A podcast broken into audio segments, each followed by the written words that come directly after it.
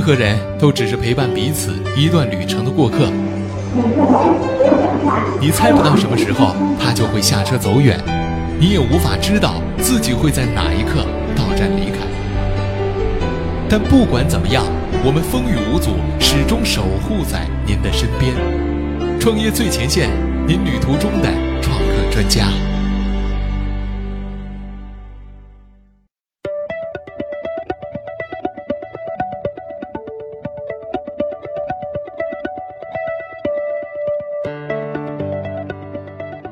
创业最前线，为梦想而生。问候各位听众朋友，大家好，欢迎大家如约做客今天的创业最前线。那坐在主播台前来为您服务的，依旧是您的老朋友映月。本期节目呢，我们要和大家来一起分享的这个话题啊，是来自于创业最前线资深记者安娜的文章，亮出 O2O 独角兽的四大命门。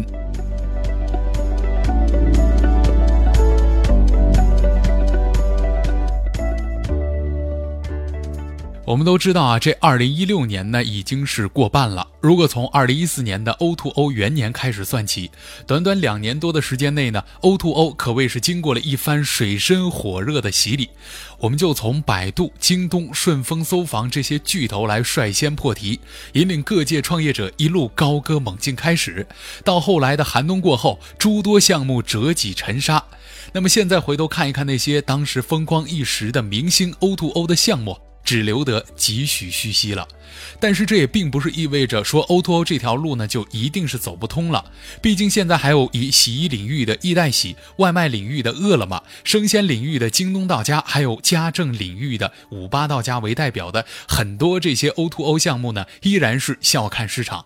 而且经过了两年多的洗礼，O2O 从业者及观察者们呢，更加应该深刻的反思，已经进入到深水区的 O2O，它的命门究竟在哪儿呢？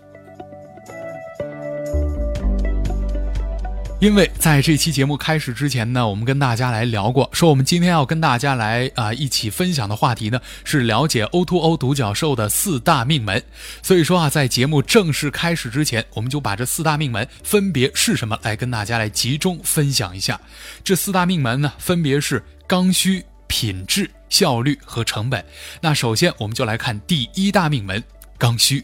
说到了刚需，那首先我们会想到第一个词儿叫做需求，因为需求啊是一切商业行为的动机。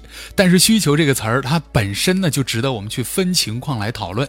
我认为啊应该把它分为三个层次，它们分别是强需求、弱需求和伪需求。首先我们来说弱需求，弱需求啊就指的是那些不痛不痒的一些需求。这种 Oto 服务呢对于用户来说就非常的尴尬了。这种服务呢，就是有你很好，但是没有你呢也无所谓。典型的代表就是早餐上门。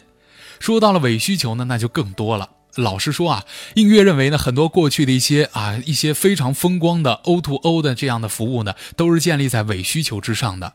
这些 O2O 项目呢，没有考虑需求的性质，只是脑洞大开的试图去凭空啊生造一个这么的市场，根本不考虑项目的可持续性和延续性，一味的靠着资本推动，而自身缺乏这些造血功能，徒有一双亮瞎眼的数据。可是回头想一想啊，这些数据临了了也不能给他带来一分钱，所以等着他们呢，只有走向灭亡了。那这个集合当中的翘楚就是洗车上门服务。真正的可持续性的 O2O，那是找到了社会大众真需求和强需求这样一个需求，能够解决消费者根本痛点的服务。此外呢，使用频度也不能够太低，那更不能通过烧钱补贴来拉拢用户和制造高频的假象。从这个角度上来看呢，外卖 O2O、打车 O2O 以及洗衣 O2O，这个绝对是板上钉钉的这样的高频刚需的 O2O 服务。但是很多啊这些刚需的 O2O 呢，也都存在一个非常明显。的问题，那就是可替代性强。如果想要解决这个问题呢，最关键的就是要建立这个行业壁垒。但是作为啊技术层面难以提升竞争力的 O2O 项目，究竟应该如何建立行业壁垒呢？其实答案也很简单，那就是要注重品质。说到了品质，就来到我们今天要跟大家来分享的第二大命门，那就是品质了。说到火锅，相信大家呢都吃过。火锅呢是一种深受大众喜爱，并且隔三差五就会去尝试的餐饮品类。用互联网的语言来说，就是高频刚需的产品。但是为什么火锅领域的海底捞就可以杀出重围，独领风骚呢？原因啊，就是海底捞相比其他的火锅店提供了更加优质的服务，用户品质感的获得是其他火锅店所没有的。更重要的是啊，海底捞的客单价是高于火锅行业整体均价的，但是依然有不少消费者乐此不疲地在海底捞门口排着长长的队伍去等待座位，去等待着消费。这就意味着消费升级时代最重要的一个特征，就是人们都愿意为高品质的服务去买单。其实呢，映月一直秉持着这样一个观点：O2O o 作为互联网改造传统行业的一种模型，起码在服务体验上呢，就应该胜过传统行业的服务。换句话来说，品质的提升应该是传统产业 O2O o 化的必然结果。那正如我们洗衣 O2O 企业的易代洗那样，在市场竞争当中获得优势的根本就在于快速扩张的同时，还能够坚守品质这样一条护城河。当然了。洗衣行业本身呢，就是一个非常容易引发客户投诉的行业。具体原因呢，不做赘述。易代洗呢，也同样是概莫能外的。但值得一提的是啊，易代洗目前的客户投诉率为千分之一，它比起洗染行业的整体客户投诉率的千分之五来说，已经甩开传统洗染行业的一大截了。然而，我们都知道啊，光有品质当然是不行的。很多产品呢要拥有极致的体验，但是最后还是死掉了。这到底是为什么呢？因为 O2O 商业模型必须要考虑成本和效率它之间的关系。所谓一个不能赚钱的公司，不是一个健康的公司。这句话同样适用于 O2O 的体系。所以说啊，说到这儿呢，我们就来到了我们今天的第三个命门，那就是效率。O2O 最大的价值呢，在于降成本、提效率。那这种降成本、提效率呢，不但是需求端的，同样也是供给端的。例如，一款 O2O 产品呢，提升了需求端的效率，同时也增加了供应端的成本。那么，这种商业模式瓦解的风险就会非常高。O2O 领域呢，这种案例其实非常多，比如诸多手艺人或技术活上门类的产品。我们来举一个非常简单的例子，比如说。一位美甲师每天在店里面可以工作八个小时，平均一小时服务一名顾客，一天可以服务八名顾客。那假如这位美甲师来到了何离家，自主接单，然后上门服务，每前往一位顾客家中来回里程计时大概半个小时，我们依旧以一个小时为实际服务时间来计算，他每天服务的顾客呢，大概就只有五点三位了。这就意味着他在美甲 O2O 平台上不仅没有提升工作效率，反而降低了工作效率。不过啊，凡事都得有个例外。比如说，外卖 O2O 和洗衣 O2O 就是其中的代表。其实他们不会产生效率降低窘境的核心原因，就是这两种 O2O 模式本身就是仅仅依靠传统行业的，不存在所谓的解放手艺人的噱头。上门的这种行为呢，只对应供应链的效率提升，大做文章。这种商业模式才是健康的。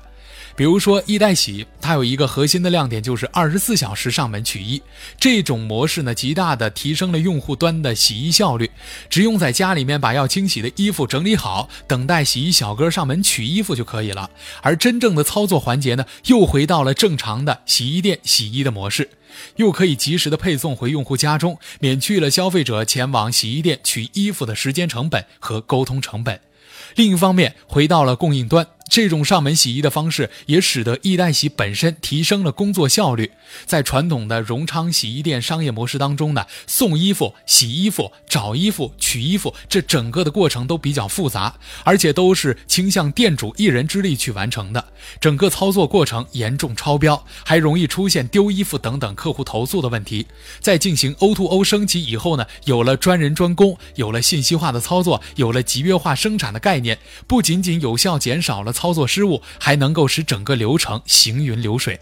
此外，易代洗有效地利用了众包模式当中的邻里经济，通过让您的占据为您送衣服，更加缩短了整个洗衣的流程，效率呈现出几何式的提升。最后，我们来看第四大命门，那就是成本。O2O 被唱衰者攻击最多的靶点就是成本居高不下。因为人的需求是无止境的，但不是每种需求都应该被满足的。这个问题存在的，还是因为很多 O2O 项目受到了传统互联网思维的影响。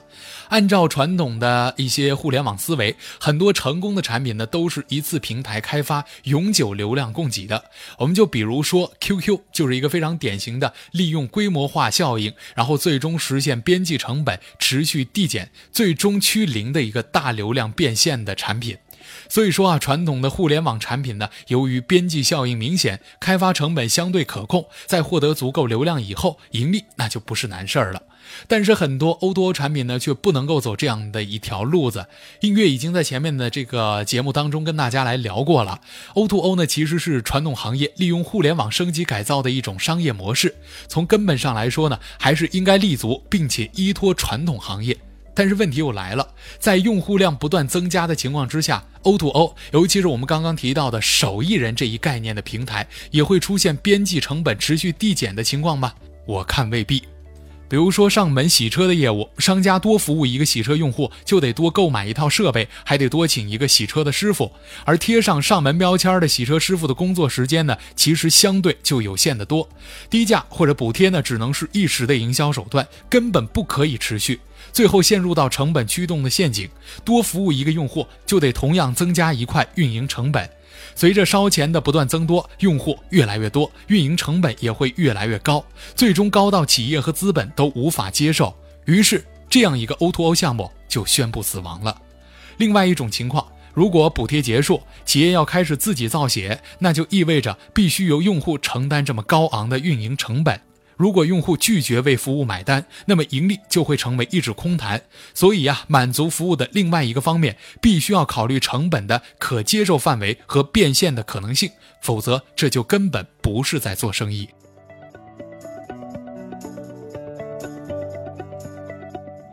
那通过刚刚我们说到的这些内容呢，我们得出一个结论：O2O O 想要降低成本，根本不能够横向铺开，而应该走集中生产之路。综合我们刚刚跟大家提到的这四个大的模块，那 O2O O 的四大命门其实就应该是让 O2O O 这个概念回归商业本质的呼声。任何行业呢都不能因为戴上了 O2O 的帽子就指望能够一飞冲天。互联网的本质是工具，更是通过技术更好的实现分工的手段。它什么也不能颠覆，只能够改造和升级。产品和服务呢才是一个企业的立足的根本。资本和营销都是一针兴奋剂。只能够让您嗨一会儿，却不能够帮您健康的走下去。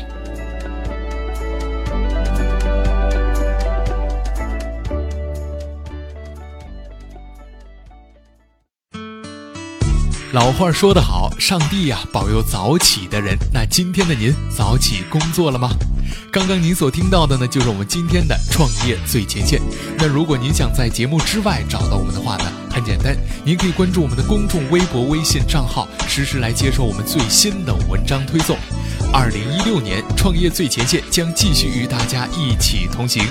好了，感谢您的收听，我是映月，我们下期节目再见吧。